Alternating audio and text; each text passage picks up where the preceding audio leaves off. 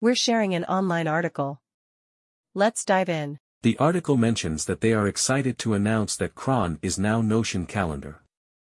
It's the best way to manage, organize, and prioritize your time across work and life. Time is arguably our most precious resource.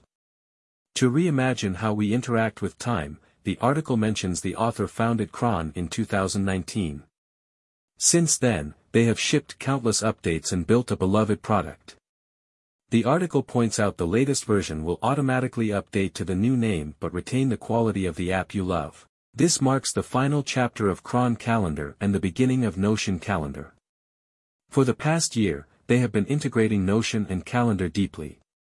We can add richer context to each event with Notion pages, and display key dates or milestones, directly from our Notion databases. To move the world closer to a place where everyone makes the most of their time, they are setting out to bring the digital time layer into all aspects of Notion, notes, projects, tasks, and more. Finally, the author thanks everyone who has used and contributed to Cron.